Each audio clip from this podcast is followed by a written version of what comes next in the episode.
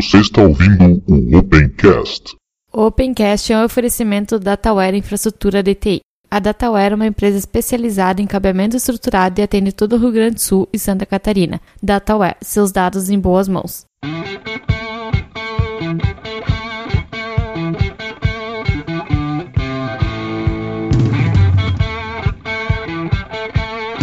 Está começando mais um Opencast, o seu podcast sobre tecnologias livres. Hoje eu estou aqui só para ouvir a treta. Já estou aqui com a pipoquinha, ó, a cerveja também está aqui, só para ouvir o pessoal gladiando para esse episódio. E aí, pessoal, aqui é o Dalmo, tudo bem com vocês? Fala pessoal, eu sou Eliezer. Quem não me conhece, eu participo lá do Caçado Podcast. Vai ser legal participar aqui hoje no, nessa briga. Não sei se vai ser amistosa, a gente vai descobrir daqui a pouco. Olá pessoal, eu sou o Og Maciel, também do Caçado Podcast. Estou aqui para dar um pau no pessoal do Vim, falar muito bem do IMAX aqui. Prepara. E eu sou o Thiago Salem e eu já estava dizendo aqui para eles que eu só vim pela treta, porque eu sou usuário de Vim, nunca abri o IMAX e estou com medo de mudar de time no meio, do, no, meio, no meio da briga. Valeu. Espaço da comunidade. E no espaço da comunidade desse episódio, nós vamos começar com um recado que o pessoal pediu aí para nós divulgarmos evento, que é a QTCon Brasil 2017. A QTCon Brasil 2017 é a primeira conferência da comunidade QT no Brasil e na América Latina. O objetivo é viabilizar um ponto de encontro para que entusiastas, desenvolvedores, engenheiros e gerentes de projetos brasileiros e latino-americanos compartilhem suas experiências sobre criação de produtos e soluções baseadas no QT. A QTCon Brasil é uma iniciativa realizada por um grupo de colaboradores nas comunidades QT e KDE. Estamos reunindo os melhores especialistas do Brasil e do exterior para um conjunto de palestras e treinamentos sobre o estado da arte do QT, ilustrando como o toolkit tem sido usado como tecnologia de base em muitos setores da indústria. Nesta primeira edição da QTCon Brasil, a conferência terá como tema Desenvolvimento Multiplataforma com QT. O primeiro dia do evento é dedicado à realização de mini sessões de treinamento. Nos dois dias seguintes, uma seleção especial de palestras abordarão desde os aspectos básicos do QT,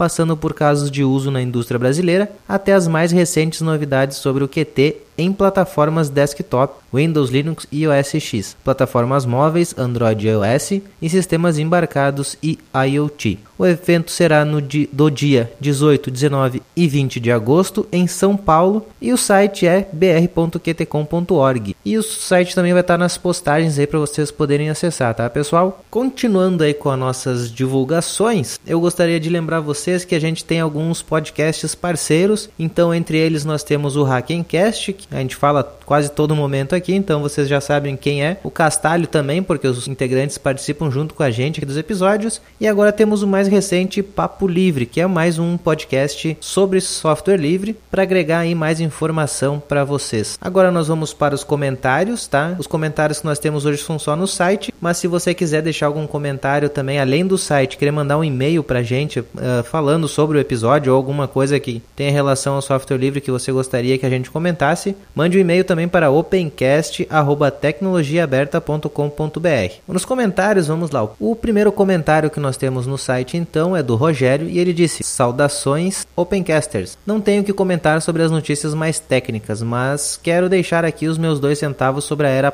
pós-PC, que foi citado quando da notícia do Fux. Não vou fazer uma análise sobre, mas apenas dar dois exemplos de pessoas da nova geração e sua relação com computador/smartphone. O meu filho de 15 anos e a minha filha de 12 ambos têm computadores e smartphones. A grosso modo, ele usa 99% PC e 1% smartphone, enquanto ela é o contrário. Mas vou esclarecer mais como eles usam. O menino de 15 anos usa o PC basicamente para jogar e assistir YouTube, e 1% do tempo que ele usa smartphone é para assistir YouTube quando vai ao banheiro. Já a menina usa o smartphone para YouTube, Facebook, Instagram, navegar na internet, WhatsApp e jogar, e mais um monte de apps que fazem coisas divertidas. E 1% do tempo que ela usa PC é para assistir filmes no Netflix. Parece mesmo que o computador está se tornando um produto de nicho frente ao smartphone. E só para complementar, o PC dele não é um PC comum para um usuário comum, é um desktop gamer para jogar GTA V, Call of Duty e assemelhados. É, Rogério, realmente o PC está se tornando muito mais um nicho mesmo, né? Os usuários ou são gamers ou são criadores de conteúdo. E o pessoal que mais consome mesmo conteúdo acaba realmente ficando mais nos dispositivos móveis. E o segundo e último comentário lá no site, então, é do Marco Antônio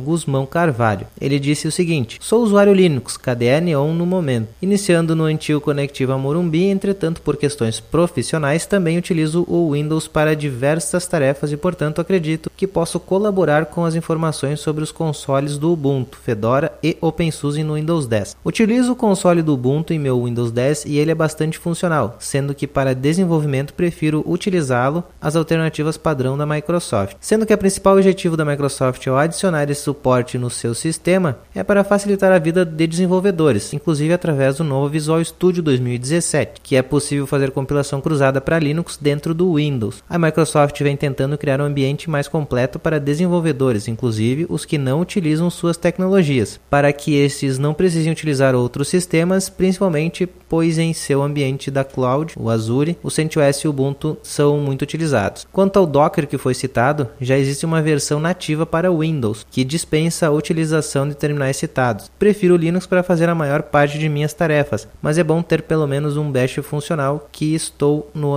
quando estou no ambiente Microsoft. Uh, legal, Marco Antônio, legal o que você nos informou. Eu só achei curioso que eu não consegui achar o Ubuntu na lojinha lá do, do Windows, né? Então acabei não, não testando por causa disso. Eu não, realmente não achei na lojinha. Bom, gente, esses foram então os comentários, os recados que nós tínhamos para dar neste episódio. Quero lembrar vocês que nós temos o nosso canal no YouTube, vai ter link aí para vocês poderem se inscreverem no nosso canal. Então, lá ali no, na postagem do site tem o link. Temos o nosso Instagram também, né? Que é o Ubunteiro BR. Nosso Twitter, que é Tecnologia Aberta, tá? Ele não tem o A no final, porque o Twitter não aceitou o último caractere. E no nosso Facebook aí também, vocês podem lá curtir nossa fanpage para nos ajudar a crescer cada vez mais. É isso então, galera, fiquem com o episódio.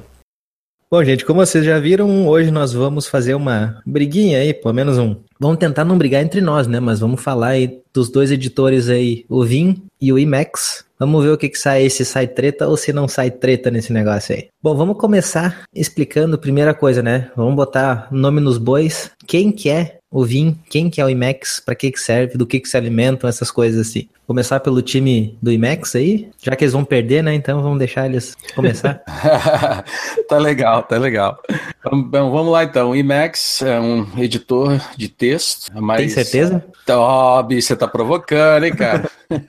tá bom, então tem certas pessoas que falam que o IMAX é um sistema operacional que tem um editor muito bacana também, tá? Então, geralmente, quem mexe com o Emacs não e manja bastante, não sai do Emacs para nada. Então, dentro do Emacs, você pode instalar um monte de coisinhas, né? E aí você tem o seu terminal embutido, você tem o seu browser, checa e-mail, IRC, é, descasca cana, massageia, faz de tudo um pouco lá. Então, o Emacs é, é, bem poderoso nesse sentido. Eu não tenho informações em front de mas eu posso procurar informação sobre negócio de, de footprint, né, de memória, recursos e tudo mais. Eu não, eu não tenho nada aqui, mas de repente o Eliasa pode ter alguma na frente aí para a gente poder compartilhar mas eu sou usuário de Emacs, deve ter mais ou menos uns quatro anos. Eu era eh, usuário de Vim, tenho usado o Emacs e estou bem acostumado com ele, eu gosto bastante. É, apesar que eu estava sacaneando que vou dar um pau no Vim, eu, eu gosto bastante do Vim e agora é só por questão de hábito mesmo, estou mais acostumado com o Emacs, todos os recursos que eu preciso estão habilitados, então eu uso ele e ele é bem bacaninha. Bom, agora a galera do Vim aí, e daí, quem que é o Vim?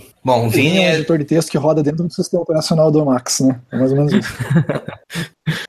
Essa é uma boa definição. Mas é, assim como o Emacs, né, o Vim também é um editor que, sei lá, é, já deve ter aí uns 20 anos para mais que ele existe. Então, é um editor que, a princípio, ele funciona pelo seu terminal, você não precisa de uma interface gráfica, existe também a forma de você rodar ele dentro de uma interface gráfica. E o grande diferencial dele é que ele é um editor que possui modos. Então, o que o pessoal assim normalmente assusta a, o primeiro contato, né? Primeiro é que não consegue sair, até o pessoal brinca um pouco aí, mas quem for continuar aí vai descobrir e tal, então isso aí já vai já vai ser fácil. Mas o detalhe é que ele tem um modo. Então ele tem um modo que se chama modo normal, por exemplo, que é onde você navega tem um modo de comando que você consegue executar alguns comandos e tem um modo de edição. É, essa filosofia é um pouco diferente do que a gente costuma ver, porque normalmente o pessoal costuma abrir, sei lá, um bloco de notas, que é um editor bem simples, que você já digita, ele já sai na tela, e quando você entra no Vim a primeira vez, você digita não acontece nada. Então, isso é porque ele está esperando alguns comandos, mas à medida que você vai conhecendo e vai aprendendo é, os modos, você vai percebendo que isso te torna bastante produtivo, porque você consegue navegar muito rápido pelo código, sem precisar utilizar seta, por exemplo, é, utilizando o control, talvez, para você ir, tipo, pular parágrafo e tal. Então, você consegue definir, ah, eu quero pular 100 linhas. Você consegue definir isso, você consegue definir tipo sentido, eu quero ir 100 linhas para cima, 100 linhas para baixo. Então o modo normal ele te ajuda a ser bastante efetivo na parte de navegação. E, e o que acontece assim também é que a maior parte do tempo que você faz, é, que você está trabalhando principalmente com desenvolvimento, você está mais é, navegando no código do que editando em si. Ainda mais, tipo, lógico que quando está no começo do projeto é o contrário, né? Você está mais digitando código do que navegando. Mas a partir do momento que o seu projeto vai tendo uma certa maturidade, então isso aí acaba te deixando mais produtivo nesse ponto. Você consegue navegar, você consegue é, criar macros, tudo isso ali no, no, editor que basicamente você acessou via SSH qualquer máquina você vai ter. Então é, é só o um detalhe assim que assusta um pouco que são a questão dele ser modal, mas no fim das contas ele é bastante. Nossa, eu quero adicionar que o Eliezer roubou na história, porque a pergunta foi o que, que é e ele já partiu para falar um monte de bagulho aí. Então vou adicionar, pode adicionar mais um parágrafo dizendo assim, tudo que o Eliezer falou o Emacs também faz, tá? Então você pode também por SSH e usar o Emacs sem problema, já vem instalado por padrão. E faz eu melhor. Posso dizer, viu, eu posso dizer então que tudo que o, o Vim faz, o Max copiou então? É. Quer dizer, uh, o Emacs ele faz um pouco mais, né? Ele descasca a cana e faz outras coisas, porque Massaginha também, né? é. é mais complicado um pouco. Existe algum tipo de estatística da quantidade de desenvolvedores que usam uh, Emacs ou que usam VI? Eu nunca vi esse, essa estatística, mas deve existir, né? Vamos perguntar para o Santo Google, mas olha aqui, ó, o, tanto o VI tá, e o Emacs foram criados em 1976. Então, quem foi que copiou quem, não sei não, hein, bicho. Na dúvida foi o Emacs que copiou, é isso? Na dúvida. Uh, tem uma coisa que eu já ouvi, uh, enquanto procura ali a, a, pergunta do Thiago aí, eu já ouvi gente dizer que é e que não é. Eu queria dizer, como eu uso, eu sou um usuário VI, tá? Mas eu não vou nem, só vou botar uh, nem na fogueira quando for necessário. Mas eu já vi gente dizendo que que é e que não é uma IDE, tanto o VI quanto o Emacs, o VI, o Vim quanto o Emacs. Ele chega a ser uma IDE ou não? Antes da gente partir para isso, eu estou acessando aqui a, o survey né, que o Stack Overflow fez agora de 2017. É, dentre as pessoas que responderam lá, 27,1% utiliza o Vim e o Emacs está com 4,2%. Então, dentre as pessoas que utilizam o Stack Overflow, que responderam pelo menos o survey, tem essa diferença o que ganhou né, no, nesse quesito, né, na verdade é na categoria Web Develop. Então o Visual Studio ele está com 38,8%, depois o Notepad++, 34,3%, Sublime Text 31,4%, aí vem o Vim, em quarto colocado. Emacs eu nem vou contar aqui, senão vai demorar muito para chegar até ele. tá legal, mas olha, é, esse perfil que você mostrou aí de web developer, não sei se conta não, tá? Porque web developer não vai usar mesmo Vim ou Emacs, eles vão usar umas coisas mais, mais modernas. Tem, então a gente tem aqui... developer. Ó, a gente tem Desktop Developer, o Vim está em quinto, com por volta de 21, o Emacs está lá continuando 4.6, é constante aí. Sysadmin DevOps, o Vim em primeiro lugar, 42.1, Emacs com 7%, é, deixa eu contar aqui, décimo terceiro, aí a outra categoria que eles colocaram aqui que foi a Data Scientist, Engineer, Aí o Visual Studio foi, Notepad, aí o Vim está em terceiro, o Emacs está com. Ó, o Vim está com 34 nesse, nessa categoria, o Emacs está com 9,5 e ele está em décimo segundo. Então, assim, tem vários outros editores. Você vê, por exemplo, aqui a presença do Atom, né, que é um editor um pouco mais novo aí nessa brincadeira. Tem aqui Eclipse, Sublime Text também, que já é um pouco mais antigo. A Visual Studio Code também, que é mais novo, mas já está bem expressivo. Isso aí eu estou olhando aqui, continuando olhando essa categoria, né, de Data Scientist e Engineer. É, Sublime é coisa daqueles caras que usam Mac, né? É, é, no começo eu acho que ele saiu só pro Mac, mas eu acho que ele roda no Linux também, a versão 2 você pode baixar lá e usar. É um editor sim bem legal até, eu já brinquei um pouco com ele, mas é, é que negócio. No fim das contas, o editor acaba o que te agrada mais. Eu procurei no Google aqui qual que era o editor de texto que o Linus Torvalds usava e disse que ele usa um tal de MicroMX. E daí eu entrei no post onde ele fala sobre isso no Google Plus, deletou, muito provavelmente ele ficou com vergonha quando descobriram ele deletou o post. Então só queria adicionar isso aqui. eu joguei o link aqui pro Ivan é, no chat interno nosso aqui, depois eu acho que o Ivan pode colocar na, no chat lá do pessoal que está acompanhando. É, isso aí é lá onde que mostra a categoria dos editores, se vocês quiserem dar uma olhada. Eu só ia falar que esse comentário aí do Mac, do, do Mac aí, usuários de Mac, eu falar um flame de cada vez, né, Ivan? Isso é para outro episódio. ah, eu não posso perder a chance, né? Bom, uh, quem deles vem instalado por padrão na maioria das distribuições, se é que vem instalado por padrão? Vim. Não, Próximo. discordo. Não, não é não. É o VI que vem. A, maioria das distribuições você tem que, tem que instalar o Vim Commons ou algo assim. O Emacs vem instalado por padrão. O é, VI o vem por padrão. Isso, o Ubuntu eu sei que é o VI por padrão, tu tem que instalar o Vim se tu quiser. É que no fim das contas é a, tipo, você só não vai ter os plugins e as coisas, mas a base vai estar tá lá. Mas o Emacs, por exemplo, aqui no Fedora, ele não vem não. Da mesma forma vem o VI, mas aí você tem que instalar o, o, o Vim, né, que na verdade é, é o VI com superpoderes, a gente pode considerar assim, se for ver o porquê que chama Vim, é porque ele é improved, ou seja, ele é melhorado, tem mais coisas. Mas de qualquer forma, qualquer servidor que você fizer um SSH, pelo menos o VI você vai ter disponível e uh, os comandos que você está acostumado a usar já vai ser os mesmos que você está usando na sua máquina local, exceto os plugins que você tem instalado. É, e aí a gente já entra naquele negócio, qual que é a diferença do VI para o Vim? No nome é só um M a mais, né? Bom, eu só vou deixar pro Thiago que a gente está meio conversando aqui um pouco antes de, de entrar ao vivo e ele já está afiado aí para falar. É, eu nunca nem fui estudar a história do vinho, eu sou bem relapso nesse tipo de coisa, mas eu, sei que ele é a versão melhorada do, do VI e ele tem alguns modos a mais do que o, o VI antigo. Então a gente estava falando que o VI é, original, do Unix lá, ele tinha, é, acho que são três modos, que é o modo normal, modo de edição e o Vim, o VI Improved, que é o, o, famoso Vim, ele tem um modo a mais, um ou dois modos a mais, acho que é um modo a mais, que é o modo visual, que é o modo que você permite fazer seleção de bloco de código e tal, que é muito bacana também. É, então ele é basicamente uma evolução do, do, do VI e suporta vários plugins e coisas do gênero que, ó, bacaninha. Bom, voltando para aquela pergunta que eu fiz, então, dá para considerar tanto um quanto o outro como uma ideia ou não? Bom, se você for analisar, você pegou lá, fez um, no caso do Fedora, um DNF install e aí você instalou o Vim. É, da forma que ele vem ali, ele, a gente não pode considerar ele como uma IDE, mas à medida que a gente vai adicionando plugins, é, ele vai se tornando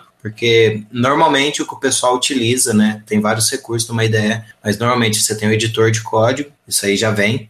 É, você tem autocomplete. No Vim, você, por padrão, se você tem o Vim, ele já tem autocomplete para você mas através de plugin você consegue deixar ele ainda mais poderoso. É a parte de rodar o debugger de forma interativa. Eu já vi que tem alguns plugins para poder te ajudar, eu nunca usei. Normalmente o que eu faço, eu tenho a tela do meu editor de um lado, num terminal e numa, num split. Do outro lado eu tenho um terminal de verdade, então aí acabo usando o, o debugger por lá. É, eu não sei assim quais são os outros recursos, mas, por exemplo, autocomplete, navegação de código e para definição, essas coisas assim, você consegue tudo ir é, adicionando através de plugins. Mas se você for pegar, tipo, acabei de baixar, o padrão é não. Algumas coisas ele faz para C por padrão, algumas linguagens também, como Python, Ruby, uh, tem alguns suportes, aí você precisa ver se ele foi compilado ou não com esses suportes. Então, algumas coisas assim ele já vem, mas, que nem eu falei, é um suporte um pouco mais cru do que você pegar um plugin especializado para isso. Seria é, um o que acontece que ali uso, do lado do Vim. Um dos que eu uso regularmente é, é uma extensão aí, que é o CTags, que hum, você consegue indexar o teu código, ele cria um arquivo chamado tags na, na raiz do teu código lá, você digita é, ctags menos é, R maiúsculo, e ele indexa todo o teu código, e você consegue posteriormente navegar, por exemplo, vamos supor que você está lá no arquivo .c, e daí você quer acessar uma determinada função, mas essa função está em outro arquivo. Você usa lá um Ctrl e o fecha, é, o fecha colchete, e ele já consegue jogar você direto para onde está a definição desse, dessa função. Então é, funciona muito bem, você pode apertar Ctrl T e você volta onde você estava, então você consegue navegar no código é, de forma muito fácil. Assim. Eu recomendo muito para quem for usar o, o Vim para programar, se para ficar familiarizado com o CTEGs, que vai, vai melhorar a tua produtividade em um milhão. Assim. Em termos do Emacs, por padrão, é a mesma história que o Eliezer mencionou, né? Você vai ter o editor, mas você, para transformar, eu acho que o seu editor no IDE, você precisa de ter todos aqueles, aquelas perfumarias, aqueles plugins que vai te dar acesso, de repente, a, a sintaxe de, de, da linguagem de programação, é uma das coisas que você vai querer habilitar. Você vai querer habilitar também aquele negócio de autocomplete. Você está escrevendo código, você quer que o código automaticamente ele faz introspecção e te, te dá um, as opções né, de, de que, que o código te oferece quando você está digitando. Um, você vai querer também ter plugin para poder usar o Git, para poder fazer tipo de checagem no seu código, tipo, é, lints, né, ou flake, alguma coisa assim para o seu código. Então, por padrão, o editor não vai ser um IDE, tá? Então, acho que essa mais ou menos é a resposta. Vem com, sei lá, eu estava dando uma olhada aqui no Wikipedia, diz que parece que tem 2 mil comandos ou algo assim, coisas que você pode efetuar com o Emacs, mas eu acho que apesar de ter todos eles, talvez na definição de um IDE que a gente pensa o que, que é um IDE, não seria um IDE full, full IDE, né? Vai, você precisa fazer, instalar um monte de coisinhas e configurar algumas coisinhas para ele poder então realmente virar um IDE para você. Basicamente, então, é um editor de texto simples, se você não colocar nenhuma funcionalidade a mais, nenhum plugin, isso nos dois casos. Então aí já entra nosso próximo ponto de pauta, que é quais são essas funcionalidades, as principais funcionalidades, o que, que dá para a gente destacar mais entre as duas? É só, só falar um, é, adicionar um, alguma coisa a respeito do, do que a gente estava falando antes. É, o Vim ele vem com suporte, pelo menos, de syntax highlight para várias linguagens até uma diferença que é, dele sobre o VI puro é que ele já suporta pelo menos o highlight de, de, de várias linguagens, assim, isso aí já vem built-in. Então, normalmente o highlight você não precisa se preocupar mas, se você quiser ter, por exemplo, uma navegação de definição, então aí você vai precisar usar os tags. Tem alguns plugins também, por exemplo, no caso de Python, tem alguns plugins que te ajudam a navegar, porque vai conhecer a estrutura de como funciona aquela linguagem, ou seja, você vai estar especializando ele ainda mais para aquele trabalho que você está fazendo. Mas é o padrão, assim, para você editar, não diria que seria um simples editor de texto, porque, por exemplo, no caso do Vim, você consegue ter um autocomplete de qualquer coisa que você tem na no, no, arquivo atual, então ele completa assim, por exemplo, por palavras. Então, se alguma coisa que você já digitou, ele vai completar para você. Se ele vier compilado, por exemplo, com suporte ao Python, ou então em C mesmo assim, ele consegue fazer o parser do que, que você tem, por exemplo, num ponto .h no arquivo C. Então ele começa a te sugerir, mas aquele negócio de você ir para definição e essas coisas não vai ser possível. Mas o básico, assim, no, no, sentido, ele diria que seria mais ou menos um meio ali entre o editor básico, você simplesmente digita texto, não tem syntax highlight, nem autocomplete, nem nada, para uma IDE, que aí tem, você tem o debug, essas coisas assim, ele está ali no, no, no, meio, mais ou menos, essa é a versão crua dele. Mas aí você consegue dar uma bombada nele de acordo com a sua necessidade e adicionando os plugins que vai te fazer ser mais produtivo. Tá, agora vamos lá. Funcionalidade em destaque do Emacs, eu, é, foi como eu mencionei antes, né? O, de uma certa forma, aquela piadinha de falar que o Emacs é um sistema operacional que tem um editor embutido ba muito bacana, é, não deixa de ser uma grande verdade. E eu acredito que o, a mim parece que o perfil do usuário do Emacs é mais ou menos uma pessoa que prefere nem assim usar o mouse para nada, sabe? É ficar num ambiente só e trabalhar dentro daquele ambiente o tempo todo. Isso não quer dizer que você não poderia fazer algo parecido, emular algo parecido com o Vim, né? Mas o Vim é o editor e acabou. Já o Emacs ele vai te permitir ali mesmo, se você abrir uma tela só, ali dentro você vai ter embutido já, você vai ter um terminal, vai ter acesso ao Shell, como eu falei, você pode checar seu e-mail, você pode entrar no IRC, uh, sei lá,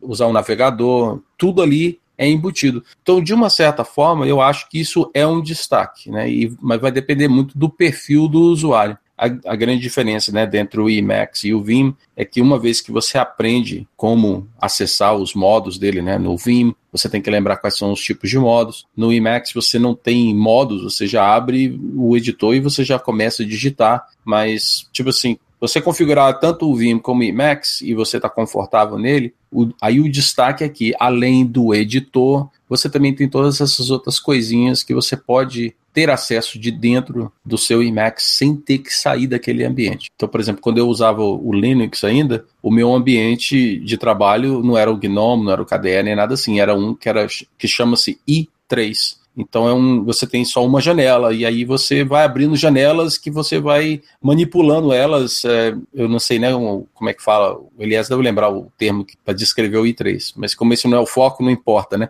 O que eu estou querendo dizer é o perfil é você está dentro de um ambiente e ali mesmo você não quer sair para nada, você fica ali dentro. Então acho que esse é um, um destaque de uma certa forma. Algumas pessoas podem pensar que isso é bloat, né? Bloatware, está muito pesado mas eu não acho que hoje em dia, para os sistemas que existem, os computadores que hoje existem, eu acho que não importa qual editor, vai ficar tanto Vim como Emacs, acho que não, você não vai sentir um peso tão grande. Mas esse é um destaque que eu gostaria de falar sobre o Emacs. É, eu já ouvi falar que o pessoal abriu o editor de, de imagem dentro do Emacs. Tava editando texto e abriu, tipo, GIMP lá dentro. É, eu, eu sei que tem coisas assim, eu, eu nunca tentei isso, mas eu sim, já chequei e-mail, eu já, por um tempo, já usei IRC por dentro dele, e é claro que o terminal, vários terminais e o código aberto na mesma janela. Isso tudo já por padrão. O Vim, o Eliezer pode até defender melhor aí, mas eu sei que você pode dividir a tela de várias formas, tem abas e tudo mais quando você está editando, mas é, para você também ter um acesso a um terminal, você também ter acesso a uma sessão de RC e tal, a não ser que você está usando um Tmux ou alguma coisa parecida, vai ser tudo coisa externa, não vai ser providenciado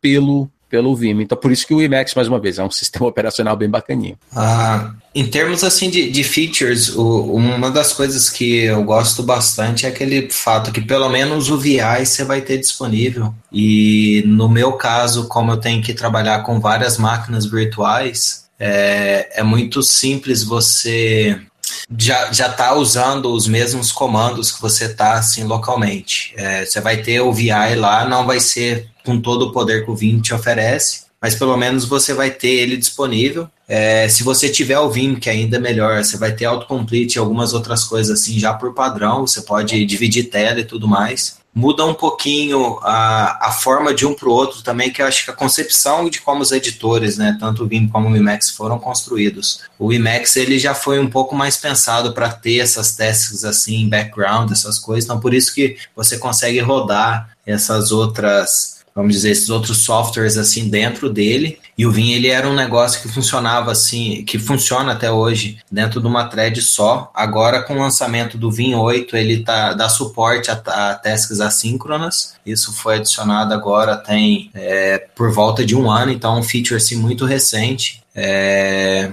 mas se você, por exemplo, se você está usando o terminal, como é o meu caso, você consegue usar o próprio Terminator você não precisa usar o Tmux nem o Screen para poder dividir tela. Então você consegue ter o terminal ali, não necessariamente você precisa estar tá dentro do editor e pedir para o editor fazer essa divisão para você. Mas é aquele negócio. É, se a sua preferência é ter tudo ali dentro e que tem os comandos que você está acostumado é, a usar, seria preferível que você tivesse um editor embutido. Aliás, existe um plugin que você consegue jogar o editor para dentro do Vim. Eu não gostei muito da experiência, que nem eu falei, eu não me adaptei porque o meu negócio é ter um, um, um terminal separado. Mas é aquele negócio, editor é igual roupa, cada um escolhe a sua e se vestiu ficou legal, manda bala e, e, segue em frente. É, eu vou conceder até um ponto aí para o Vim no, no, no, critério que o Eliezer mencionou, que a grande maioria das vezes, você, dependendo do, do seu perfil, se você trabalha como eu e ele trabalhamos e a gente precisa, ou até mesmo o, o Thiago, né, você tem que acessar máquinas remotas e tudo mais, o VI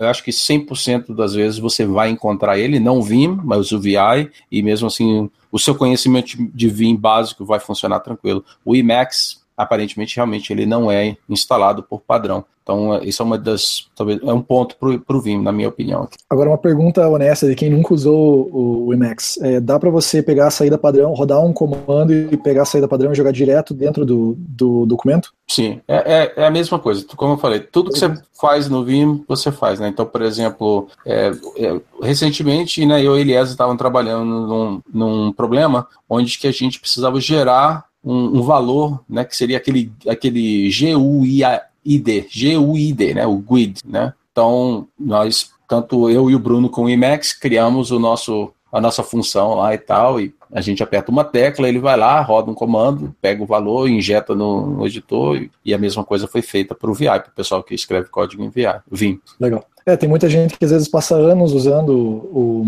o, os editores de texto, tanto faz, tanto o VI, o Vim ou o Emacs, e às vezes não tem noção do, do canivete suíço, que, que é o, o, software, né? E mesmo, mesmo a gente que usa faz muitos anos, todo dia você vai lá na documentação e acha algo novo. Ah, nem sabia que dava para fazer isso. Né? Então, então isso é algo legal, que às vezes você acaba se acomodando, você descobriu um set ali de, de, de shortcuts que, que funciona bem para você e você não acaba não explorando mais. E às vezes você sempre consegue melhorar um pouquinho mais a produtividade dando uma cutucada no manual lá e olhando o que, que tem, tem mais. Né? E às vezes só de você interagir com pessoas que, que já usam o mesmo software, você acaba aprendendo outros shortcuts que você nem imaginava que tinha. Pode crer. Agora, você tá vendo que eu tô aqui bem manso e tal, agora eu vou dar uma cutucada, hein? Quero saber, no Emacs tem, um, tem um, uma coisa que eu posso destacar, é o seguinte, tem um plugin que chama Magit, que te dá um acesso a, a interagir com Git, tá? Então, por exemplo, o, o plugin é tão avançado eu diria, que você não precisa nem saber executar os comandos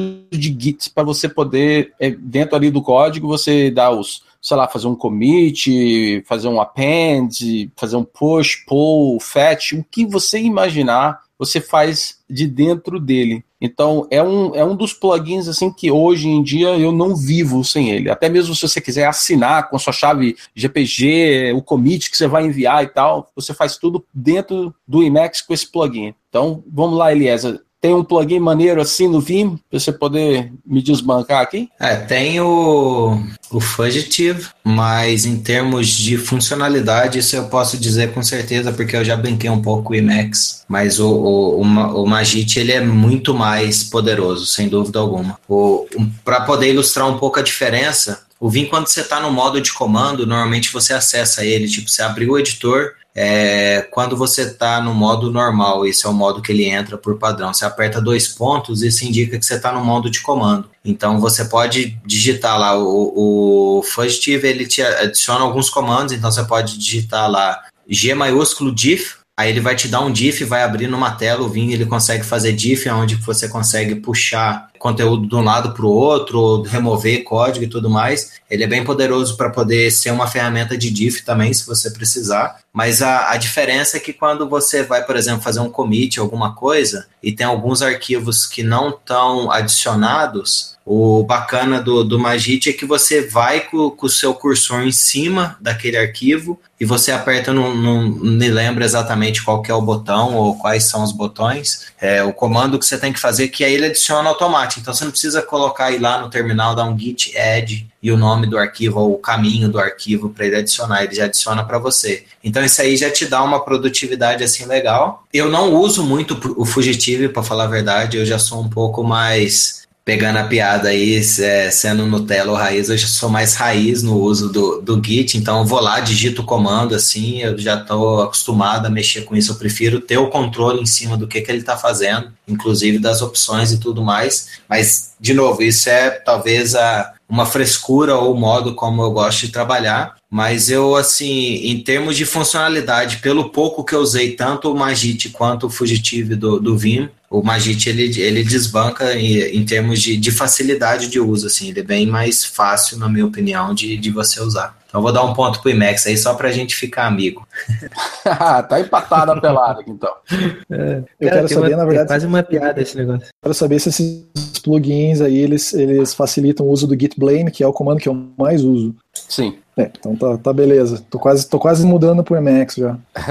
Aí você faz o seguinte: tem o, aqueles. É, que eu, acho que o termo que é usado em geral é aqueles são gutters. Né? Então, tanto o Vim como o Emacs vai ter um plugin de, de Git Gutter também, que é bem bacana. A combinação do Magic com, com um, um Git Gutter assim é bem legal. E aí, Ivan, eu colei o link para ti aí no, no, no, chat aqui dentro. Se você puder colar ele lá no, no chat do YouTube, de repente o pessoal quiser dar uma olhada no Magic, Tá lá, já tá colado lá no chat. No, é, nos comentários, bate-papo, sei lá, como é que chama aquele negócio lá? Tá lá. Bom, gente, vamos para aquela piadinha quase que. Eu dei um curso de Linux esses dias, faz que umas duas semanas, eu acho, três semanas no máximo. E chegou num ponto lá que o pessoal evoluiu tanto que eu entrei num basicão assim de shell script, né? E aí Eu, por costume, entrei no VI, e o, no, no Vim, né? E o pessoal foi meio junto. E aí a primeira coisa que alguns não descobriram como é que fazia para começar a editar, né? Para começar a digitar. E, mas quem conseguiu digitar não sabia como sair, como gravar. Como é que faz isso aí para gravar, para sair, tanto do Vim quanto do Emacs. E outra, né? Como eu comecei a tentar usar o,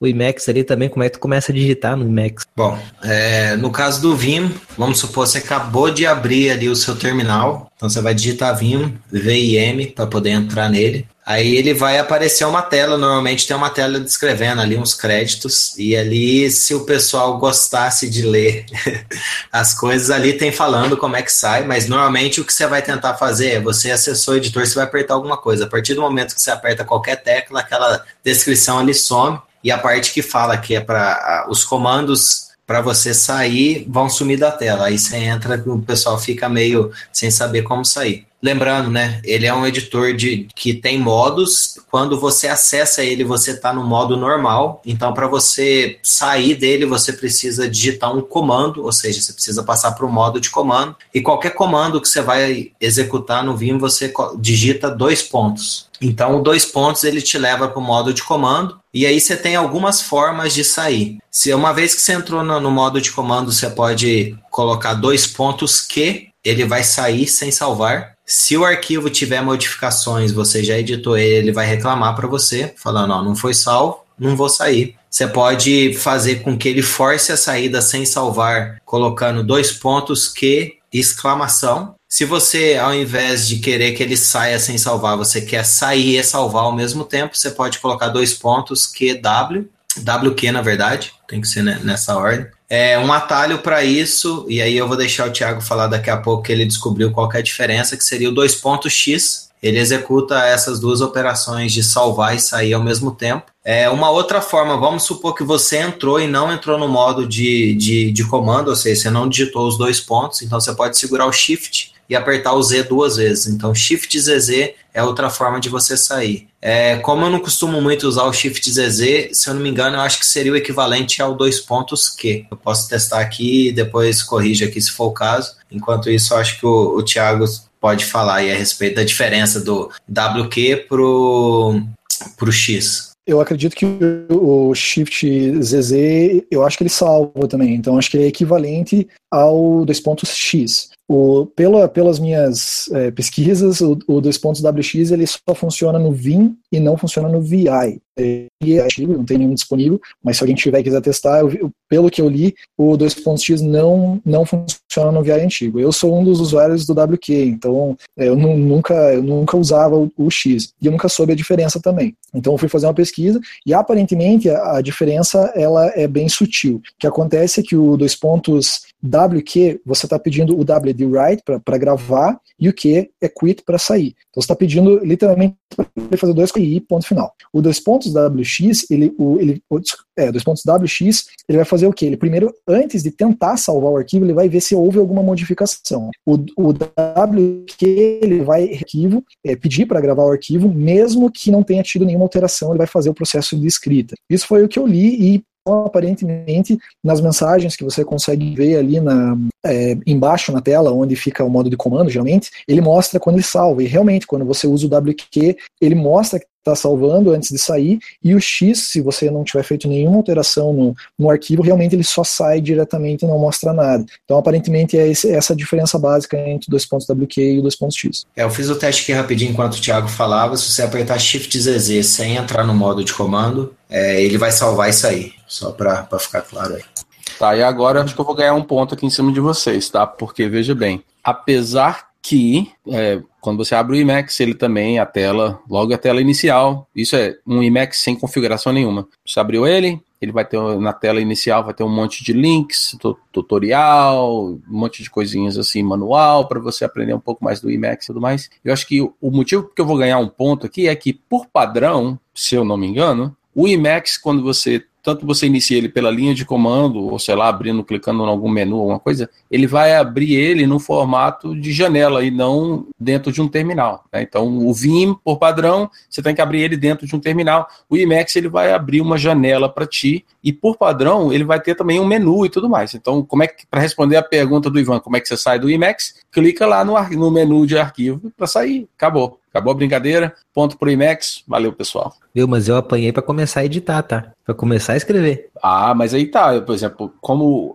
por padrão ele vai ter todas as opções lá de menu e tal, você poderia clicar no negócio de arquivo para abrir o arquivo e tudo mais. É mais ou menos por aí. É, claro que, que, tem como você fazer isso pela, pela, pela, pela linha de comando, da mesma forma do, do Vim, né? É, Mas... o que eu tive que fazer é que ele abriu com aquele, todos aqueles links e companhia para me explicar como é que funciona. E eu demorei para raciocinar que eu tinha que ir lá criar um novo arquivo para daí sim eu começar a editar. Tipo, não é simplesmente abrir e sair editando, né? É, mas é a mesma coisa com o Vim. Você, você digita Vim o nome de um arquivo novo, ele vai criar para ti. Se você digita Vim, ele vai abrir uma tela e aí você tem que executar lá, né, dois pontos, letra E, e aí o nome do arquivo, e ele vai editar o arquivo para ti. Fica do mesmo tamanho. Mas é, mas você que... pode, no Vim você pode pegar, começar a editar e depois na hora que você resolver, você dá dois pontos W e aí espaço, o nome do arquivo, aí ele salva. É. É, também falando em termos de interface gráfica, né? Se você quiser utilizar o Vim com uma interface gráfica, você pode instalar um pacote que chama GVim e aí sim você tem a mesma facilidade de ter um menu lá e tal e fechar. Então vai depender muito da forma. Se você utilizou normalmente,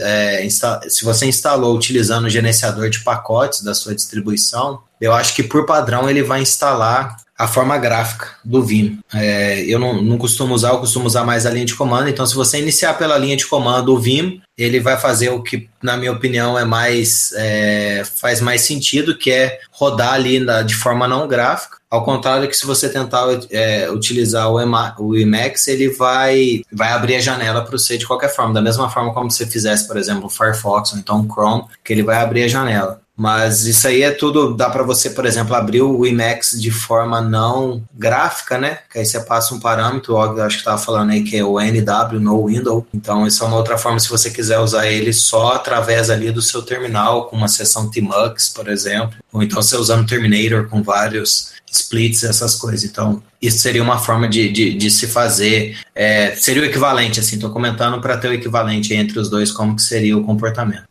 Eu posso ganhar um ponto a mais aí, porque para você ter a interface gráfica, você tem que instalar um pacote a mais? Eu acho que eu ganho um ponto, não? Na brincadeira aí?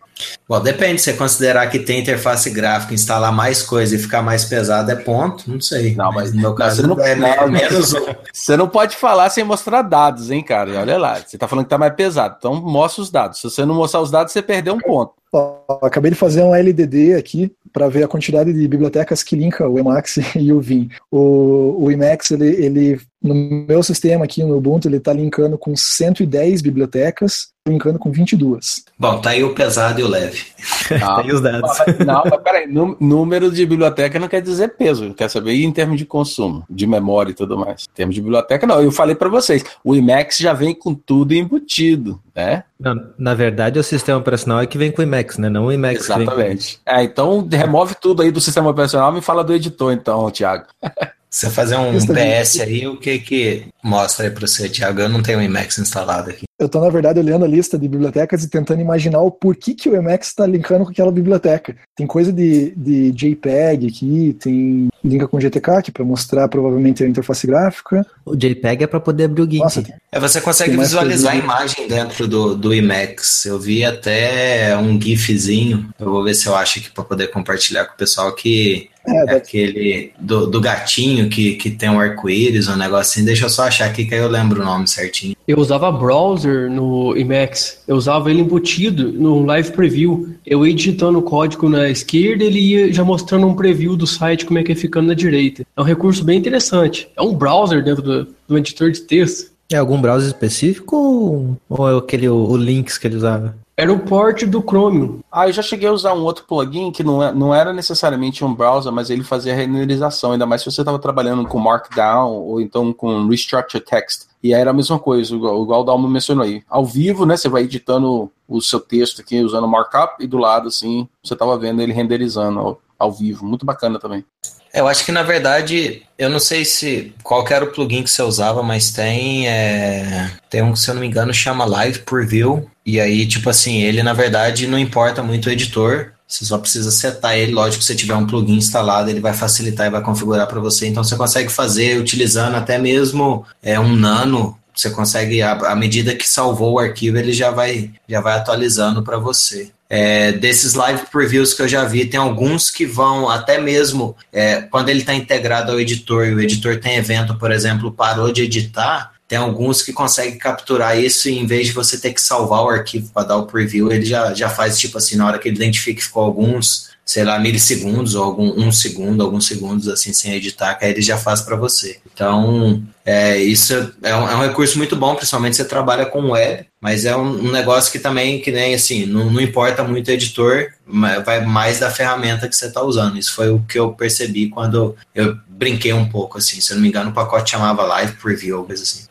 Vi ali no chat o cabelo do Og ainda tá fazendo sucesso. Chamaram agora de Super Sonic, para mim continua sendo Super Saiyajin. Viu também aqui o Thiago disse que vocês brigando aí, mas ninguém nunca irá superar o edit do DOS. O edit do DOS estaria mais pro Nano hoje, né? Caramba. É, bem, cada um com seu nicho, né, cara? O que for mais confortável. Eu acho que os comandos parecem, né? Se eu não me engano, pra você sair do Nano é Ctrl X, uma coisa assim. Acho que o do Edit é, também é. Pelo que eu me lembro, assim, tipo, é, sei lá. Não, não vou nem tentar arriscar aqui pra não falar bobagem. Não, mas acho que é isso mesmo, é Ctrl X. A diferença, eu acho só que tá, os comandos, os principais, pelo menos, não sei se tem mais, ele tá tudo na parte de baixo ali do, do editor, tá todos os comandos. É, eu lembro que no, no, no edit do DOS, ele tinha um menu em cima também que você conseguia, Sim. tipo, apertar o Alt e aí ele aparecia no underline ali. Eu não sei se já tava por padrão a letra que você tinha que apertar para acessar aquele menu. É, é, isso, é, é isso mesmo. Estilo Windows, né, no caso. Bom, gente, tem um negócio que agora que vão, vão acabar, o pessoal vai começar vendo aí que eu tô aprendendo a Python, né? Então já tô lendo ali, e aí começa a vir um, um conceito que eu tinha só no sistema operacional e que, pelo jeito, o Python tem esse conceito, e não sei se é o mesmo conceito que o tanto Vim quanto o Emacs tem, que são os plugins, não seriam o mesmo conceito de pacotes que a gente tem no, tanto no Python como tem no sistema operacional? E daí, uh, confirmando não isso, né? Uh, o que, que a gente tem aí de interessante de plugins para recomendar até para o pessoal, ou até para explicar como é que são esses plugins, como é que eu instalo ele, como é que eu, como é que eu faço para utilizar eles? Tá, vou, vou, já que eu tô ganhando a brincadeira, deixa eu começar então aqui, né? Tá 2x1 um mesmo. Ah, eu já falei o, o, o Magic, que já mata pau, que é um plugin muito bom, que, que recomendo fortemente para qualquer pessoa que estiver aí é, trabalhando, escrevendo código e tal, e tem que mexer com Git, tá? Então, não importa se é Git do GitHub, GitLab, o que for, funciona tranquilo. Mas tem alguma, uma, coisas bacanas que você pode fazer com o Emacs que claro que você pode fazer com Vim, mas que acho que a funcionalidade no Emacs é melhor, é para quem tem que trabalhar com código, é, programação funcional. Né? Então, por exemplo, se você escreve algum código aí, vamos dizer, Erlang, é, Elixir, ou Clojure, ou Lisp, tem um plugin que chama Paredit, que é muito bacana e ajuda muito na hora de você criar aqueles parênteses, né? Porque uma das coisas que é bem complicada para quem mexe com esse tipo de, de programação funcional, linguagem funcional, são os parênteses, né? Que você tem que ter parênteses, dentro de parênteses, dentro de parênteses. Então, o Paredit, ele, de uma certa forma, ele não te deixa se perder, porque ele vai criando os parênteses de forma automática e às vezes ele nem te deixa apagar um, um parênteses se ele vê que tem um que está fechando. Tipo, você está é, tentando apagar um que está fechando, aí ele não deixa, porque você tem que também apagar o outro, né? Então, ele, ele tem isso aí. E que mais? Tem outros plugins que são bacanas, que você pode ter múltiplos cursores, né? Então você pode ter o, o, seu cursor em várias posições. Então, em vez de ter um só, você tem vários aí. Quando você efetua alguma edição no texto, você está efetuando a mesma edição em vários locais do texto, que, que é um, uma coisa bem bacaninha. Uh, mas aí, olha só, pra, se você não está acostumado a mexer com o Emacs, como é que você instala o plugin? O, a forma vai ser a mesma que você faz no, no Vim, você tem que editar o seu arquivo, né? No Vim vai ser o Vim RC, no Emacs vai ser o ponto Emacs, algo assim. E aí você tem que colocar alguma um código lá dentro, né? Você tem que escrever alguma coisa para poder então ter acesso a uma, uma variedade de, de plugins para você poder instalá-los. Então, no Emacs, é, o que pode ser um pouco mais complicado do que fazer pelo Vim é que você vai editar um arquivo do Emacs e esse arquivo tem que ser escrito de forma usando Lisp. né, a sintaxe do Lisp, que você vai ter que escrever lá dentro. Então isso aí pode ser um pouquinho complicado e talvez até um pouco assustador para quem não está acostumado com esse tipo de, de programação, tá? Então, mas você vai injetar um, algumas linhas de código no seu arquivo e aí a partir desse momento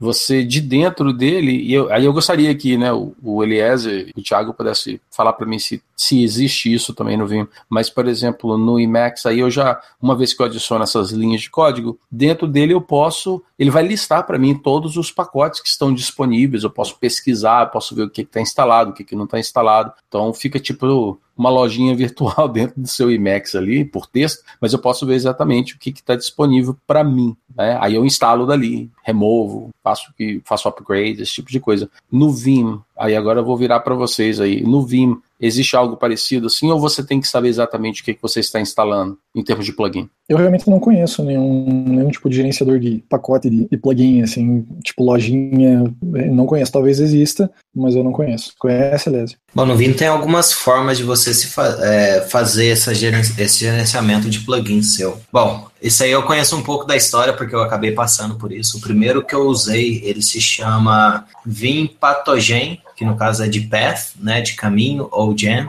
Seria, acho que talvez essa forma de se falar em inglês. É, o criador dele foi o Tim Pope, que inclusive é um cara que criou vários plugins interessantes aí para o Vim. Então ele você adiciona algumas linhas da mesma forma que o Og mencionou e aí ele vai, ele consegue é, buscar os plugins é, de um diretório. Então quando lá no, quando você está no Linux, né, no seu é, você tem o Vim RC que é lá no seu home, é o ponto .vinrc, que é o nome do arquivo, você consegue digitar essas linhas para poder configurar, e tem um diretório de, de configuração que você vai colocando, inclusive, os plugins, que é o ponto .vim, que é um diretório também dentro do seu home, e aí ele consegue fazer a, o autoload desses plugins, então esse patogeno, eu não lembro muito bem como é que ele funciona, mas a princípio você teria que criar as coisas assim manual, ou seja, você baixava um plugin novo, criava um diretório e jogava as coisas lá dentro para ele poder reconhecer. É, depois disso, eu utilizei um outro que chama Vandal, que é V-U-N-D-L-E.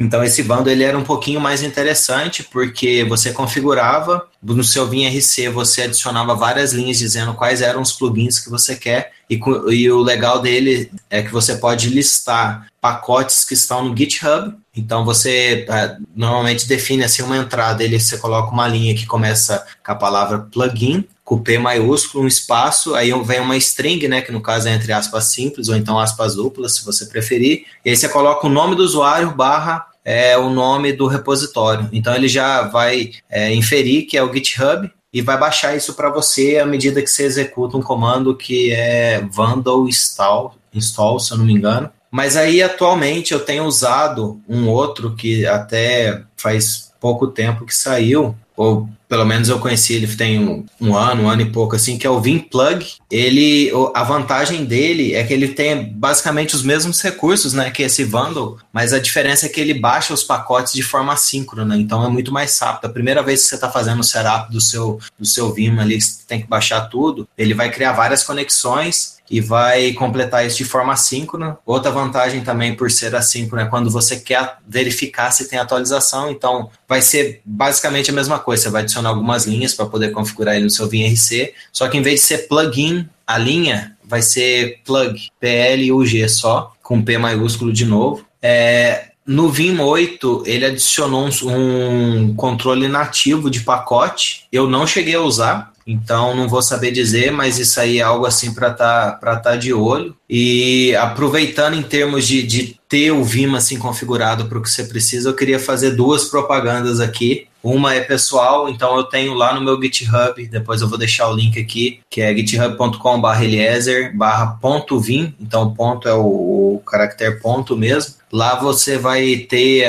o meu Vim RC que está publicado eu tentei, na verdade, isso aí foi uma forma como eu aprendi a configurar o Vim e tal. Eu peguei, eu deletei o Vim RC que eu tinha me baseado em alguns outros exemplos que eu achei na internet e falei, alguma coisa só vai entrar nesse Vim RC se eu souber exatamente, tipo assim, se eu tiver lido a documentação, é, ou seja, eu sei exatamente o que está acontecendo lá. Então eu tentei comentar tudo, as linhas, o porquê que está lá. Então isso aí foi uma forma que eu achei para poder aprender é, eu gosto de divulgar porque, assim, tem muita coisa ali que teria um único plugin que faria, mas eu fui construindo isso ao longo do tempo e foi um aprendizado. Mas o, o que eu gostaria de indicar aqui para o pessoal usar, tipo assim, você nunca configurou o Vim nenhuma vez, tem um site que foi o Thiago Avelino, um conhecido nosso, é, aí da, da comunidade Python, agora ele está na comunidade Go também, vira e mexe, ele está na comunidade Python, quer dizer, ele continua ainda na comunidade Python, né? É, que chama Vim Bootstrap, então tem um site que é vim-bootstrap.com, você entra lá, você seleciona, por exemplo, as linguagens que você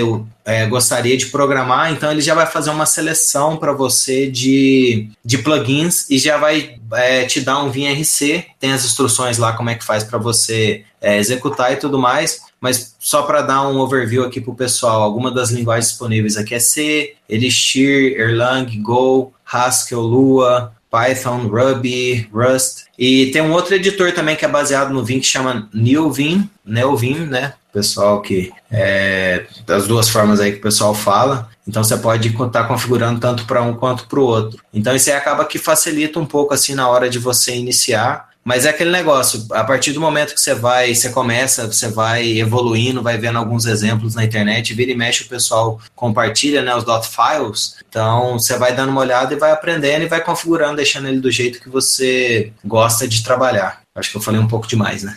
Acho que você falou demais e acabou perdendo ponto, porque veja bem, olha só, hein? Para você então instalar o plugin no Vim, você tem que saber ir lá no GitHub, procurar, ou fazer o download, ou adicionar o link dele no arquivo de configuração, e não tem nenhum sistema de gerenciamento de pacotes no, no Vim aí. Então acho que o Emacs está dando um pau nessa, nessa, nessa área. Não, é, o, o Vim no site oficial ele tem lá o Vim Scripts, se eu não me engano, ele chama os plugins como sendo scripts. Eu acho que tem como você fazer um search, eu não sei dizer, porque normalmente os plugins que eu vejo, eu vejo, eu procuro lá pelo site, mas eu vou dar uma olhada aqui rapidinho. Mas eu acho que é possível sim. Mas o bom de você adicionar lá pelo GitHub é que sempre que tem alguma atualização também você consegue fazer um update fácil. Né? Até agora eu só escutei desculpas, tá? Então, ah, continua ganhando agora no, no Emacs, na minha opinião. Mas eu vou dar uma colher de chá para vocês, que além do site que o Elias mencionou do Thiago Avelino, tem um outro também lá no GitHub que chama Oh My Vim. Então tem um monte de projetinhos assim que começa com Oh My alguma coisa então o MyVim também ele já vem com uma configuração de Vim já toda cheia de firula e aparentemente é, parece ser bem bacaninha. Eu não sei quando foi a última vez, deixa eu ver aqui, o último commit dele foi feito ah, dia 7 de maio. Então parece que tá, ainda continua sendo atualizado.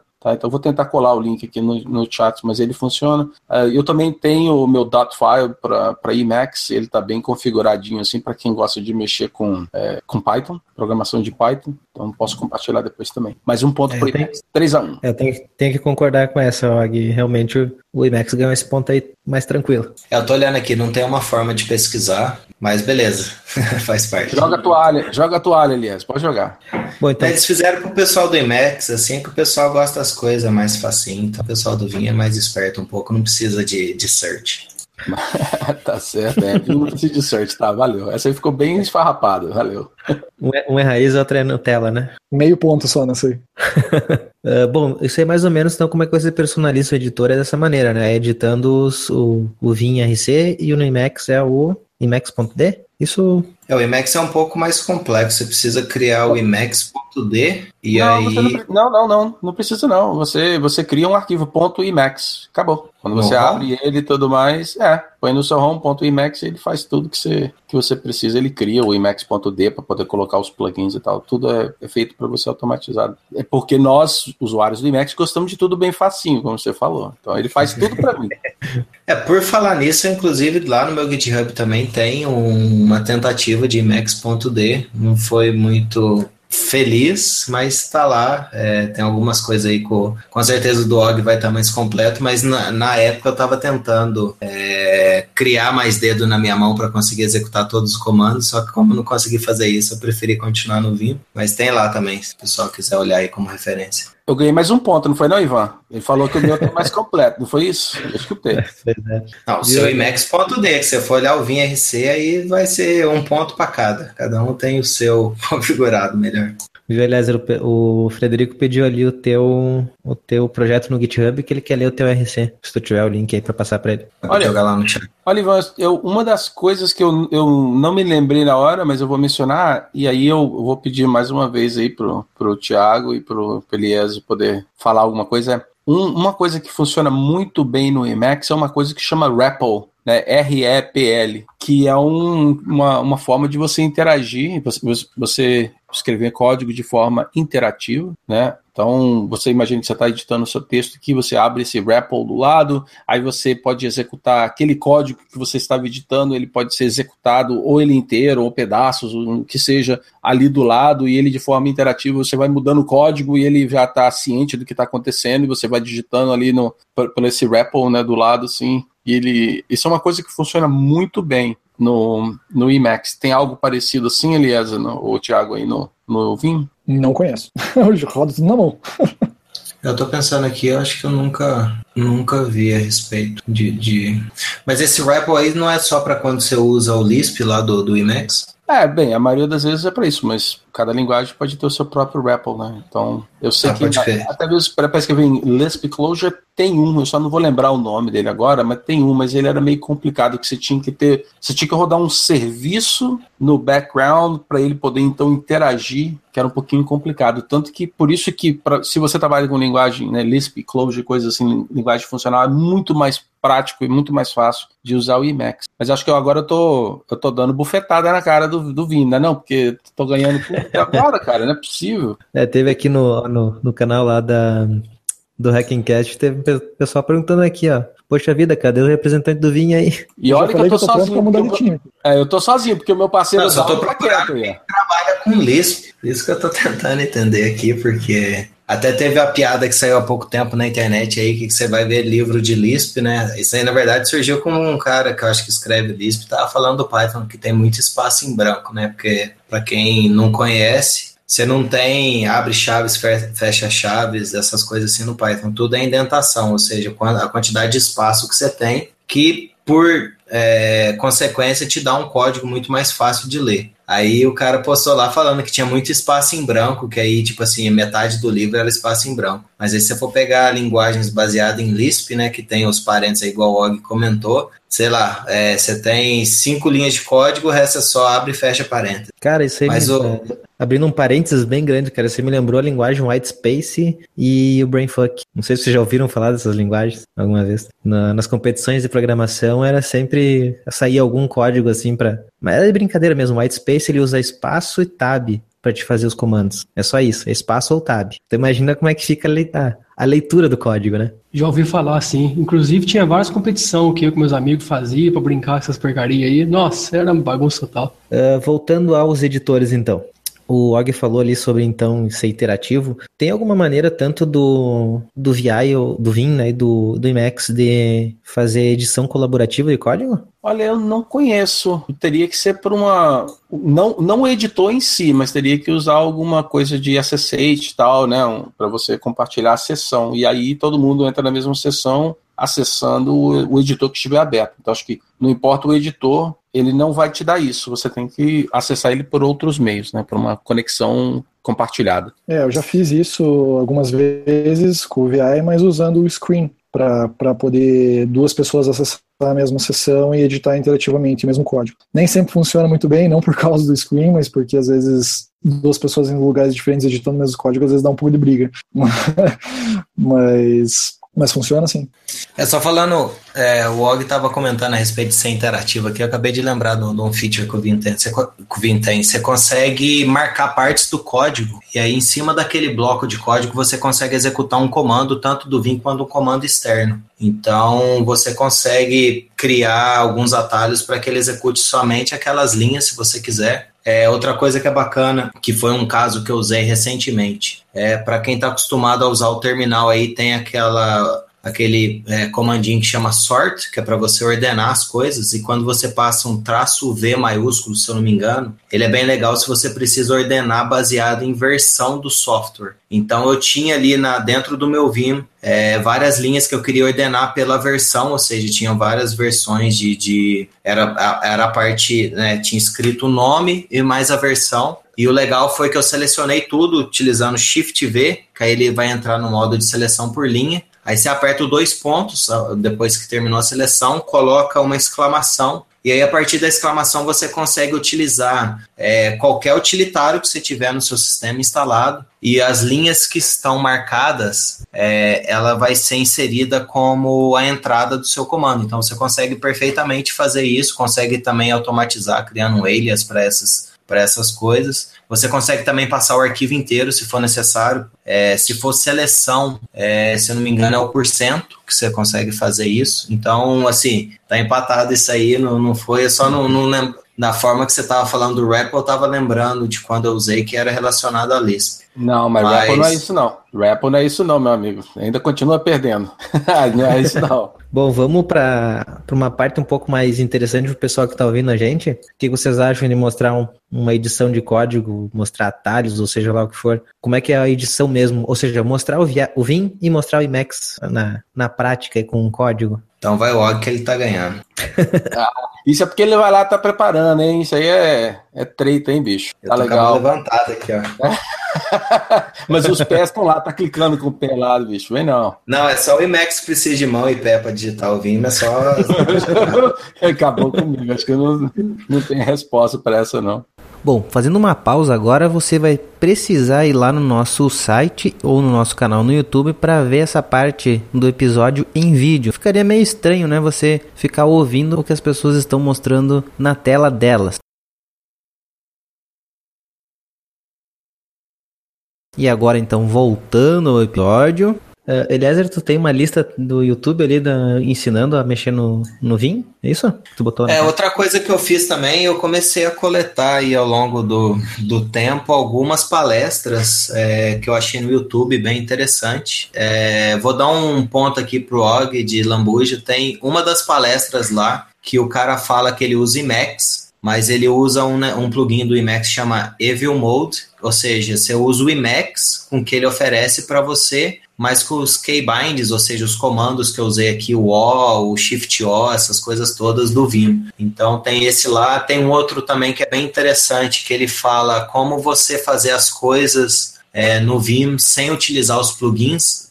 Tipo assim, são algumas coisas que o Vim já oferece por padrão, então isso aí também é legal. É, que eu lembro de cabeça tem esses dois, assim, para quem tá, tá curioso, quer dar uma olhada. É, eu vou compartilhar o link aqui, não sei se já mandaram ali na, na, no chat ou não, mas assim, são poucos. Eu não sei se tá lá ainda, mas eu vou ter certeza que vai estar. Tá. Teve uma palestra também do Magno Leno lá do Hackencast. Ele teve, acho que uma hora e meia lá no Calango Hacker Club. É uma palestra que vale muito a pena você assistir. Ele mostra muito assim da, da, da mágica. E ele começa assim a apresentação mostrando que é, a abertura do Star Wars dentro do Vim. Aí eu quero ver o Og falar se o IMAX faz isso, mas. O negócio de escutar música é, tem, eu tenho MP3 player, cara, pra ficar escutando. Não, mas ele mostra a entrada, assim, com os textos sumindo e tal, na galáxia muito distante e tudo mais. É bem bacana, ó, assim. Não, mas peraí, vamos falar, ó, vocês estavam sacaneando aí que o, o IMAX é todo bloated, cheio de coisas, isso aí é a utilidade de ver o negócio do, do Star Wars no Vim, deve ser uma utilidade daquelas, hein? Agora, e você não, é só para dizer que o Vim não tem algo parecido igual aquele Nyan Cat. Isso é o que eu tava tentando lembrar. Tem um GIF lá, depois o pessoal possa aí. Que aí, tipo assim, é, é só para você ver como é que vai a criatividade do pessoal. Isso é um plugin que eu vi pro Emacs. Aí entra um pouco a questão aqui da gente tá pegando um no pé do outro. Mas lá, você, tipo assim, você tá programando, aí você vai, entra um tempo naquilo, ele conta quantos segundos que você teve olhando para aquele negócio. Então, tipo assim, eu não sei se é uma forma que o cara achou de, de dar uma distraída, de fazer pausas, mas é aquele negócio. Por quê? Da mesma forma que o Og tá falando aí, o porquê que vai ter algo é, de aparecer a introdução do Star Wars lá, isso aí não é nada prático, mas é, são coisas assim que acho que talvez por conta de ter essa, essa guerra e assim, ah, o meu mostra aqui o Neon Cat, ah, o meu mostra a Star Wars e por aí vai, vai longe. Então a gente, para evitar ficar falando muito disso, a gente tentou focar um, um pouco mais aqui na, na parte um pouco mais usável mesmo do editor, que não vai ser só para poder ir para a guerra e ficar brigando aí, Max. Eu só quero adicionar que é, é bacana ver o Magno, né? Uma vez ele estava editando umas coisas para mim e ele usando é, macro e editando, sei lá, 50, 60 arquivos de uma vez só, usando o macro no Vim, é uma coisa de, tipo assim, isso aí tem que dar uns 10 pontos pro cara se ele fosse mostrar isso aqui para vocês, que é muito bacana. Eu não sei fazer no IMAX, que dá para fazer? Deve dar sim, mas eu não sei fazer não, mas o Magno mostrando isso é um, uma coisa de deixar você até meio desnorteado. Cara, tá. eu já tô aqui, ó. Eu usava só WQ, depois esses dias eu aprendi que tinha o dois pontos X no Vim. Eu usava o DD para pagar a linha, e esses são os atalhos que eu conhecia. então, para mim, eu já tô no lucro. Acho que vale, vale lembrar que tem uma coisa curiosa aqui no Bash. Se você fizer é, set menos o VI, você consegue usar nele, é, em vez de usar as funções readline lá, você consegue usar ele como se fosse no VI. Você aperta um ESC, aí você entra como se você estivesse dentro do VI para poder fazer pesquisa e, e, etc. Então, bem, bem bacana. Quem quiser testar aí, set menos o VI e, e boa sorte. Essa questão de macro, se eu não me engano, acho que o Emacs também oferece, mas é, eu não, não, sei dizer como é que funciona lá, mas no Vim ele tem um conceito que se chama registradores, e aí você consegue gravar é, uma macro por registrador. Então, para você gravar uma macro, o, quando você está no modo normal, você aperta a letra Q e o registrador que você quer. O registrador é basicamente uma outra letra. É, o mais comum, tipo assim, você quer criar uma macro rapidinha, você aperta QQ, ou seja, duas vezes o Q, ele vai gravar uma macro no registrador Q. E aí, o que, que, que você vai fazer para poder gravar essa macro? Você está ali no modo normal, tudo que você fizer, ou seja, todos os comandos que você executar, ele vai gravar na macro. Então, a vantagem que eu, que eu procurei mostrar ali é aquela questão de você trocar uma tag ou trocar o conteúdo da tag, essas coisas assim, quando você aperta o C e T, ele vai executar a mesma coisa. Então, com isso você aperta, terminou de gravar sua macro, você aperta de novo o Q, ele para de gravar, e aí para você executar aquilo, tudo que você fez, você aperta o arroba e o Q, ou seja, o arroba e o nome do registrador. Se fosse o A, por exemplo, o QA que eu tivesse feito, seria arroba A. O bom disso é que, uma vez que você é, disse um comando que você quer executar, você aperta o arroba, arroba duas vezes, ou seja, você não precisa mover sua mão, ele vai fazer tudo de novo. Essa questão de macro, isso aí vai depender muito da forma que você trabalha. Então, por exemplo,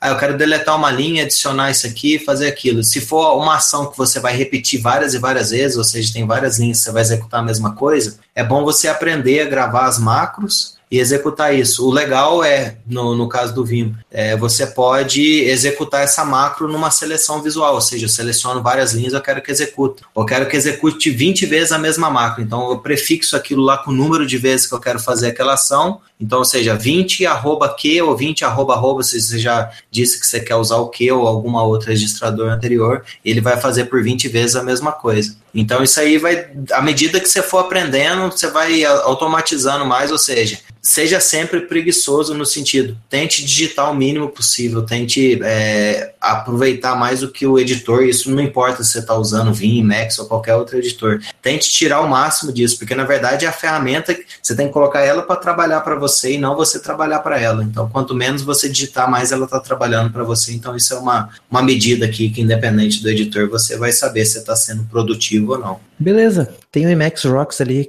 o que seria ah, o Emacs Rocks é um, foi um cara que ele manja muito de, de Emacs. Eu não sei se ele, ele tem feito algo novo, não. Mas é um tipo de. São vídeos para que você vai lá para aprender a fazer umas coisas mais bacaninhas, né? Bem, bem mais complicadas e tal. Macro, é, selecionar várias coisas ao mesmo tempo e tal. Você assiste os vídeos lá e ele te mostra como se faz. E para cada episódiozinho ali, acho que tem, também tem uns links para mostrar para você se tem que botar algum plugin, como que plugin, coisas. É só um, uma demonstração de algumas coisas que pode ser, pode, se pode ser feita com o Emacs. Bom, gente, eu não sei se vocês ficaram satisfeitos, mas eu aprendi um monte de coisa. Quando a gente isso foi sugerido essa pauta, inclusive eu pensei, eu perguntei, né, no, no grupo lá e tem assunto para falar uma hora sobre os dois, né? Eu vi que na verdade tem assunto para falar mais de uma hora de cada um. Uh, bom, a gente já chegou aí no final né, né, desse episódio. Eu espero que tenha sido bastante útil pro pessoal. Eu vi que teve gente ali que já comentou que aprendeu um monte de atalho novo que não conhecia.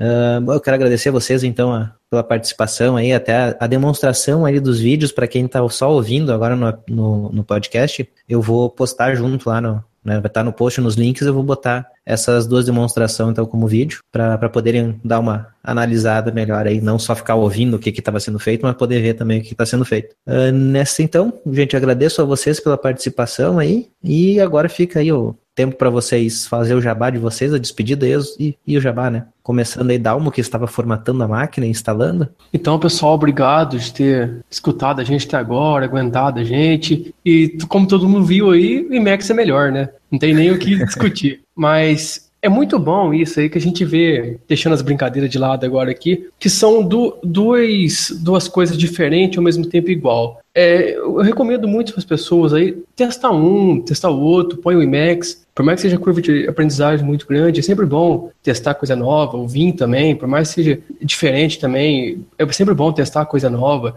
Uma coisa, por exemplo, o Ubuntu agora largou o Unity, vamos testar a interface gráfica nova, vamos testar as coisas novas. Ah, às vezes a gente vê muito no Linux esse posicionamento de um lado ou do outro, assim, entre nós aqui a gente brinca e, e tudo aí, mas não no nosso caso aqui mas eu falo assim fora, eu vejo muito isso aí. O pessoal quer matar o outro porque fala, ah, tal coisa é bom, tal coisa é ruim aí. Então eu vou falar para as pessoas aí, testam, testa o Emacs, testa o Vim, testa Sublime Text que seja, testa qualquer coisa aí e escolhe, escolhe o melhor. E é sempre bom também pesquisar tutorial na internet, não ter vergonha de falar não sei, correr atrás das coisas aí. E muito obrigado para quem escutou até agora. Bom, queria agradecer de novo o convite, ter participado. É, espero aí que o pessoal tenha conhecido um pouquinho mais do Vim. É, igual o Dalmo falou, brincadeiras à parte. É, o editor é igual, é, o editor é a sua ferramenta. Então você tem que tirar o maior proveito dela, não importa como é que ela chama. Não importa que se você está usando ela da, da melhor forma possível ou não. Recomendo também você testar, ver o, o qual você se adapta mais quais são os requisitos. Outra coisa também que dependendo da tecnologia que você trabalha, vai ter um editor que vai, vai oferecer uma integração melhor, então talvez você tenha que, que usar ele. É, Para dar um exemplo aqui, o pessoal que mexe com Android, pelo menos o que eu lembro, não sei como é que está hoje, há uns dois, três anos atrás que eu desenvolvi aplicativos para Android, tinha o Android Studio, que era uma ferramenta muito boa e se integrava muito bem para desenvolvimento de Android. Então, se você for trabalhar com alguma coisa e tiver alguma ferramenta que você vai se tornar o mais produtivo possível, você vai para ela. É, é bom também você conhecer um editor assim que você consegue, principalmente se trabalhar com sistemas Linux, essas coisas assim que você consegue editar pela linha de comando. Tem o Nano, tem o Vim, tem o próprio Emacs que você consegue rodar ali na linha de comando também. Gostaria também de, de falar, se alguém quiser trocar uma ideia sobre Vim, eu uh, continuo aprendendo aquele negócio, você não vai saber tudo, sempre vai ter as coisas que você usa mais ou a forma como você trabalha. Se quiser trocar uma ideia e tal, pode ficar à vontade. Depois eu passo aqui para o Ivan os meus contatos. E aí vamos conversando. Se você quiser é, conhecer um pouquinho mais do que eu falei aqui, eu posso estar mostrando. E valeu aí. Vai lá, Og. Ah, beleza, eu vi que não foi anunciado ainda o ganhador, mas acho que está bem óbvio, né? Quem ganhou essa brincadeira aqui. Então, obrigado a todo mundo que acompanhou ao vivo, participando, mandando suas perguntas. Como sempre, é um prazer estar aqui. É muito bom estar aqui realmente. Fazia um tempinho que eu não aparecia. Continue me convidando, eu vou continuar aparecendo. E muito obrigado. Isso aí, Thiago. Bom, se eu sou o último a dar aqui as considerações finais, então eu posso dizer também quem que ganhou, né? Daí ninguém pode depois contestar. Então, bom, eu quero dizer que depois dessa apresentação aí sensacional do Eliezer e, e também do, do, do Og ali, do Max, aprendi bastante coisa. É, teve um monte de atalho, apesar de eu ser usuário de, de VI há muito tempo, aprendi um monte de coisa nova ali do que o Eliezer colocou. Eu não sabia, por exemplo, que você apertar Shift ou ali botava a linha para cima. Eu sempre usava o para criar linha para baixo. Um trabalha menos quando quiser criar linhas para cima. Então a gente sempre acaba aprendendo algum algum é, algum atalho novo e tal. É, e acho que aquilo que o, o Eliezer falou sobre, sobre a melhor ferramenta, acho que ele disse tudo. É, escolha a melhor ferramenta aí para o teu caso, tem algumas ferramentas que não, às vezes podem não ser adequadas para o teu caso, não adianta você ficar tentando é, martelar um prego com serrote. Então, acho que é mais ou menos essa, eu concordo totalmente com isso aí. Agradecer de novo é, pelo convite, na verdade eu que me ofereci para defender o vinho aqui, né? Mas obrigado de novo pela oportunidade de estar aqui. É, os papos são sempre produtivos e a gente sempre, sempre sai é, sabendo mais do que a gente quando a gente entrou no papo. Então, muito obrigado e até mais. É, eu acho que na verdade ficou bem claro quem ganhou aqui. Quem ganhou não foi nem o Vim nem o IMAX, foi quem estava ouvindo a gente, estava assistindo a gente, que aprendeu um monte de coisa aqui. Uh, dos dois, né? Eu, por exemplo, eu não conhecia nada do IMAX e aprendi já bastante coisa. Agora acho que eu já consigo pelo menos digitar alguma coisa lá dentro. No VI que eu, no Vim que eu usava ele, mas eu sabia dois, três atalhos. Agora eu sei um monte de atalho. Tem que até parar para processar o que tudo que eu, que eu aprendi aí. Isso aí, gente. Quem é que falou? Ah, aqui, ó. Exatamente o que tá no chat aqui. O Frederico falou: quem ganhou isso aqui foi ele. Exatamente nesse sentido. Acabou aprendendo mais coisas do que ele sabia antes. E é isso então, gente. Muito obrigado a todo mundo que participou aí, quem participou no chat, quem participou aqui, né? Todo mundo, o pessoal aí que se dispôs. E até o próximo episódio do Opencast.